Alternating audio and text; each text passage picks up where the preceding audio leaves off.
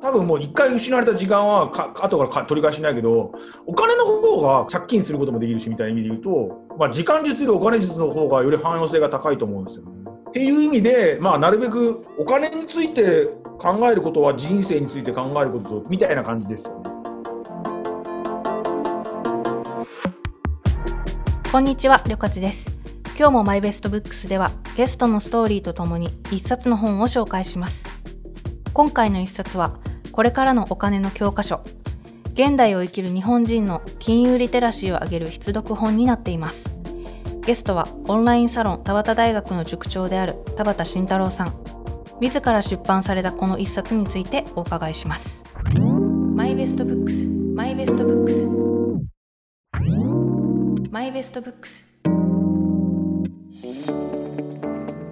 これまで自由についての本を多数紹介してくださった田畑さん。今回お金にまつわる本を出した理由もやりたいことができない理由の一つとしてお金が挙げられることが多かったからだと言います。なんかみんな結局やりたいことができないって時にその上司が許してくれない会社が許してくれないで嫁や旦那が許してくれない親が許してくれない。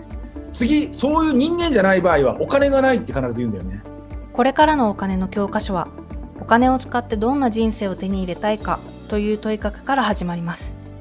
お金は人生を作る重要な資産である。そしてさらに今からでも考えを深める価値があるものでもあります。多分もう一回失われた時間はか後から取り返しないけどお金の方が借金することもできるしみたいな意味で言うと、まあ、時間術よりお金術の方がより汎用性が高いと思うんですよね。っていう意味で、まあ、なるべくお金について考えることは人生について考えることとなんかあだから僕ここにも書いたけど新卒の人に年収いくら欲しいと好きな金額言ってみと。30になった時いくら欲しいみたいな。とかこの本で書きながら自分もなかなかできないことで言うと自分の人生で死ぬまでにいくら金額あったら俺は必要十分な金額っていくらなんだろうと。ってことを全部積み上げて考えた時いくらになるんだろうとか。でそしたらさでも逆に言うとその金額以上稼いでも無駄ってことじゃないですか。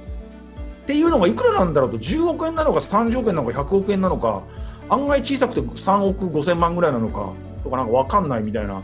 でもみんなパッとそれ言われても分かんないと思うんだよね。ヒマラヤ聞き放題。悲しい感じで。ヒマラヤ聞き放題。英語っぽく。ヒマラヤ聞き放題。はいオッケービジネスも語学もエンタメも。1万点以上のオーディオブックが月額750円で聞き放題。ヒマラヤ聞き放題。今なら30日間無料。まずは田畑さんにこの本を書いた内容についてお伺いしました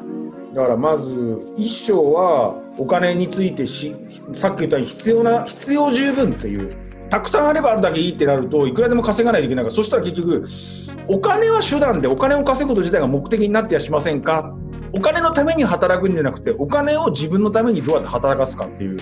ふうに考えた方がいいんじゃないですか？とか。あとはそのお金の使い方も大事ですよねみたいな。さっきの、まあ、さっきのあのセスナの飛行機のライセンスの話とか典型そうなんですけども同じ300万とかでも使い道によって全然こう伸び縮みしますみたいな。あとは税金の話ってその給料だけだったらやっぱりなかなか正直給料と節約だけでお金持ちになった人はいないんで税金の話とかもまあある程度大事よねみたいな話とか今の世の中資本主義だから資本主義の資本ってみんなお金のことだと思ってるじゃないですか。でもお金以外の資本っていうのも今めちゃくちゃいっぱいあるしツイッターのフォロワーも資本だしその YouTube の動画もまあ資本かもしれないしブランドも資本だしその認知度とかさ信頼とかさそういうもの資本だしっていうようなそういう話も結構してます。あとは最後の方はそのローンとかのお金のまあ住宅主に住宅ローンなんだけどさらに言うと。その住宅ローンはサラリーマン的に言うと結構大事でみんなさ例えば豊洲の8000万とか1億円のマンション見て高いとかさオプション住んでるとか言うじゃん。でじゃあ立川の5000万円のマンションだったらつましやかでサラリーマンっぽいですねとかって言うじゃん。ところが計算すると分かるんだけど今って金利0.5%ぐらい？金利0.5%で8000万のマンションを買うのと,、えー、と金利3%で6000万のマンションを買うのと支払い総額一緒なんですよ。だからつまり何が言いたいかっていうと額面じゃなくてそのマンションを買うために借りたローンは何パーセントなんですかってことが大事で、で金利3%で別にさ、そんな高金利じゃなくて、だ俺実はさ、住宅ローン借りるときに僕の親とかバブルの頃に借りてるから金利7%とか8%だったわけ。だから住宅ローンシミュレーターに自分と同じ金額でもし親の時代だったらどうなんだろうと思ってシミュレーションでポチポチポチって年に7%とか8%入れてみたらもう一瞬で破産するよね。やべえなみたいな感じですよ。コロナで生活が大きく変わり経済不安が生まれたことと時間に余裕ができたことをきっかけに私もこの数ヶ月間お金に関するリテラシーを高めるべく勉強していました。そしてその後にこの本を読んで感じたのはこの本はまさに教科書の名にふさわしく様々な知っておいた方がいいことを幅広い領域で書かれているということです。そこに加えてフォロワーも資産として考えるなど現代だからこその知識も追加されている。現代の日本人に必要なリテラシーが底上げされる一冊だと思いました。海外の友達と話していると実は資産に関する考え方がしっかりしていて驚くことが多いです。資産を持つことその際に金利を考えること。日本人の多くはあまりそれらについて語りませんが資産を持つ人生を歩むならば常に頭の中に入れておきたい指標に違いありません。僕ここの中の本で言った金利のことをみんなあ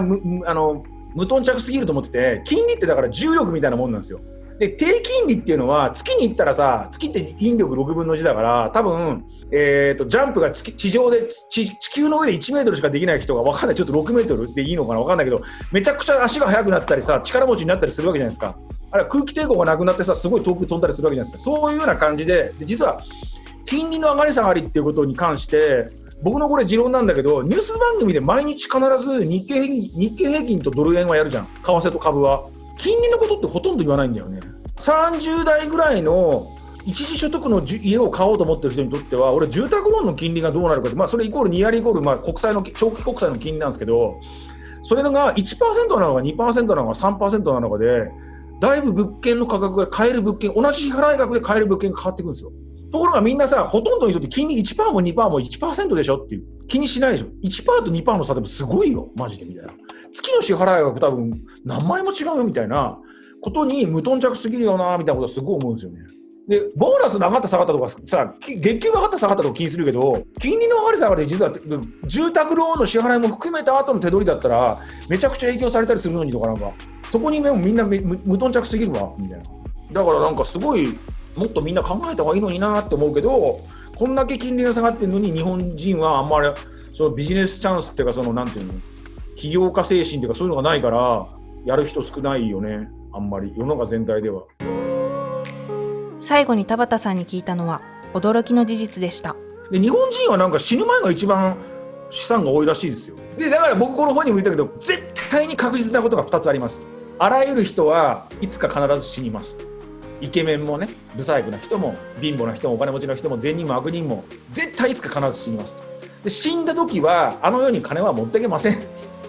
この2つは誰が何と言おうと正しい。その前提でみんなもうちょっと考えた方がいいんじゃないのっていうことなんですよね。20代後半になってお金について考えることが増えています。田畑さんとお話しする中で日本人はお金について考えることを汚いと思う人がいるという話をしました。実際にこのエピソードを聞いていてもそう感じた人がいるのではないでしょうかしかし実際はお金を考えるとは人生を考えることでもありますお金を深く理解して望んだ人生を選ぶ。そんな知的で豊かな人生の最初の一歩となる一冊に、これからのお金の教科書はなるはずです。今回はオンラインサロン田端大学の塾長である田畑慎太郎さんをお迎えして、これからのお金の教科書をご紹介しました。マイベストブックスはヒマラヤで先行配信をしています。番組をぜひフォローして最新のエピソードを聞いてくださいね。お相手はよかちでした。